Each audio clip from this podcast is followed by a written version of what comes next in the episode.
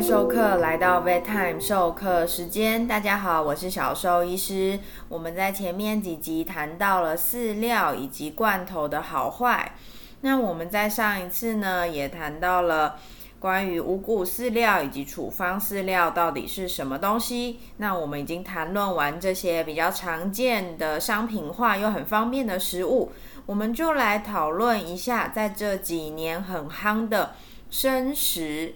那我相信很多人一听到这个“生食”两个字啊，都知道这是饲主与兽医师之间的敏感话题。因为这几年其实生食真的夯到，就是到处都可以看到，就是广告大大的打折，就是生食，然后可能含蛋白质的比例很高，然后真的非常好吃。然后兽医师其实这几年也越来越容易遇到饲主问兽医师说，呃，推不推荐家里的毛小孩吃生食呢？或者是可能询问的时候啊，饲主就会说，哎，我们可能从大概一两年前开始，我们就更换为生食了。那常常啊，这个时候就会看到兽医师的眉头一皱。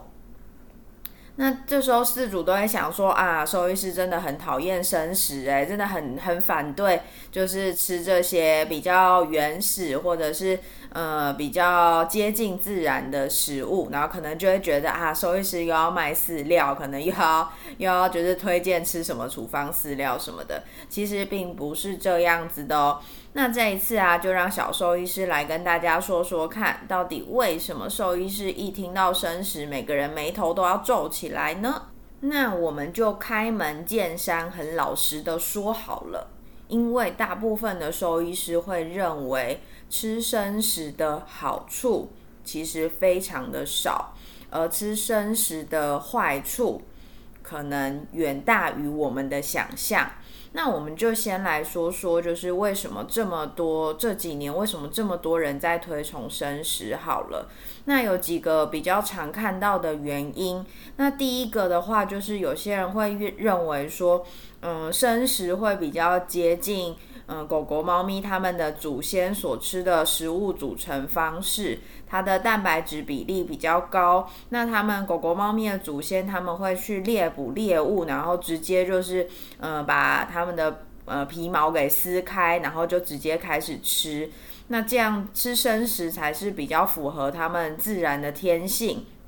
那同时啊，很多主人会说，那些饲料、那些罐头里面含有太多的人工添加物，而生食就很单纯，是完全自然、完全原始的食物。那我必须说啦，这个说法其实问题蛮多的。第一个就是，呃，那些狗猫、狗狗、猫咪的祖先呐，从过去到现在已经跟人类一起生活了上千年。那从里到外，其实大部分的。呃，包含外形，包含呃整个消化系统里面的菌虫，其实都已经跟他们的祖先已经非常不一样。其实不用去比祖先，其实跟他们现在就是在外面跑的那些近亲、那些野生动物来说，其实都已经非常不同了。那我们其实研究上也已经确定说，诶，我们现在眼前的这只狗狗、这只猫咪，其实这些家犬家猫啊，已经对我们给予的这些现代化的饮食有非常好的吸收效率。那这样的话，其实那些原始的食物，对于我们家里的狗狗、猫咪来说，其实并不一定有比较好的吸收率哦。那也会有人说。嗯，我们应该提供他们比较原始的饮食方式，这样才自然，才接近他们本来就应该有的饮食形态。但不得不说，嗯，我们现代的狗狗、猫咪，其实呃，他们的平均寿命动辄就是十五六岁以上。那那些在野外跑的。嗯，不论是狗狗、猫咪的祖先，以前的那些祖先，或是现在我说的那些近亲，像是什么非洲野猫，或是呃棕狗，他们在野外生活其实是非常难活到这样的岁数。所以，假如你用他们使用的那种饮食形态放到我们的家犬家猫身上，然后说这样子可以更帮助他们的身体健康，其实是一个蛮听起来就是一个蛮奇怪的说法。其实听的时候头顶都会冒很多问号。那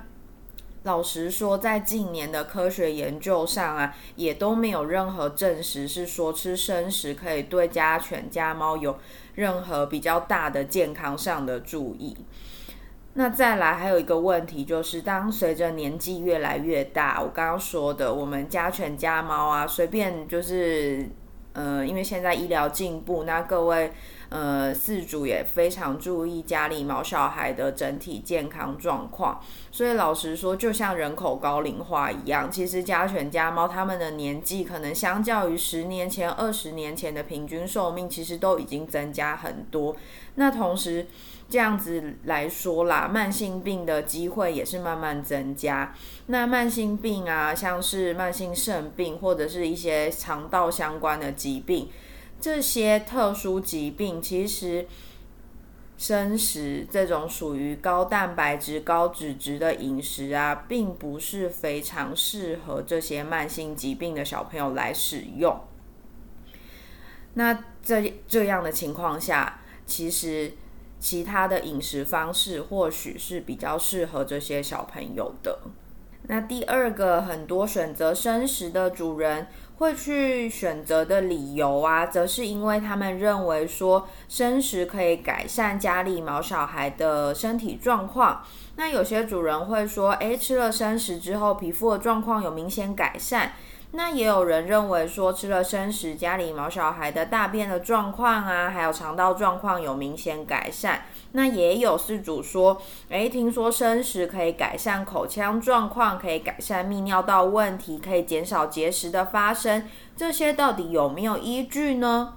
那第一个。嗯，有些饲主说可以改善毛发的状况，这个是有可能的哦。因为，嗯，高蛋白质、高脂质的饮食确实可以使整体的皮肤状况更好。但是啊，这个也是在家里的毛小孩对于这个蛋白质是可以适应，并没有不良反应的情况下使用，才可以达到这个效果哦。那对于粪便的状况可以有明显改善这件事情啊，我们就要来仔细的讨论一下，到底为什么会觉得吃了生食之后粪便状况会有改善呢？其实小时候医师遇到不少啊，就是猫咪吃生食，那主人可能会说，诶，它以前的大便呐都很硬很小颗，然后可能要两三天才会大一次，那每次大便的时候都大得很辛苦。那吃了生食之后就有明显的改善，这一切都是生食的功劳。诶，这个部分小兽医师其实蛮存疑的。老实说啊，生食本身的含水量极高。那以这种一般的食物来说，我们都会认为它的含水量可能至少达到了七成以上，甚至八九成。所以，当在吃生食的毛小孩，其实他们摄入的水分量啊，常常会比他们自己主动去喝水的量要来得多。那在水分摄取足够的情况下，其实啊，便秘的状况都可以获得一定程度的改善。所以的确蛮多便秘的毛小孩在使用生食之后啊，大便的状况可以明显改善，可以变得比较顺畅。但这个原因并不是因为生食，而是水分摄取足够哦。所以啊，在这种情况下，即使不使用生食，只要让毛小孩摄取足够的水分，都可以达到相同的效果。那有些主人也会还是会说，诶，可是我觉得它肠道吸收情形啊，在吃生食之后确实有比较好。那这个就比较麻烦的，就是其实在这几年的研究啊，是还没有证实生食可以造成肠道的，比如说菌虫的稳定，或是肠道整体形态的稳定。嗯，或许家里的毛小孩有可能因为使用刚好使用你使用生食这一类的蛋白质是它容易消化吸收的，那这样当然可以获得一个好的结果。但是啊，不得不说，大部分肠道有问题的毛小孩，他们通常会需要的是更容易消化吸收的蛋白质。这样生食通常不是一个最好的选择，因为毛小孩可能会需要吃入更大体积的生食，然后才能获得少量的消化道的呃饲料。所产生的蛋白质，也就是说，它必须要吃进更大量体积的食物，才能获得同等量的营养。那这样子对于它们消化道的负担，其实是不减反增的哦。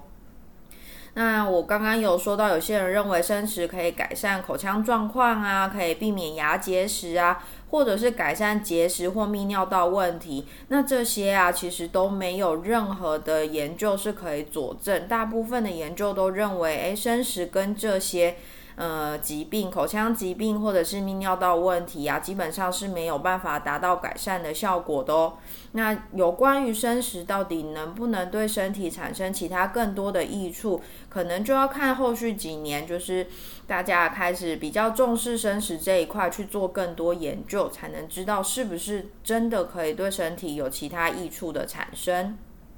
再来第三个，就是有些主人会说，生食保留的营养素比较多，营养价值高于那些商品化的饲料啊、罐头。他们会认为说，生食是没有经过高温烹煮，所以可以保留比较多的营养素。而那些加工的饲料、罐头、食食物本身的营养素都已经流失，添加的都是人工化学产品。所以会说，A 生食应该比较健康吧？那些商品化的干粮都是加工品。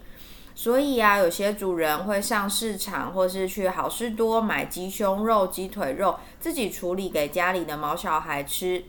这样到底会有什么问题呢？首先呢，毛小孩的祖先在野外狩猎的时候，其实他们并不是只吃猎物的肉。而是会食入包含内脏啊，甚至是部分的骨头，在充分自然摄入的情况下，才比较不会有营养不均衡的问题。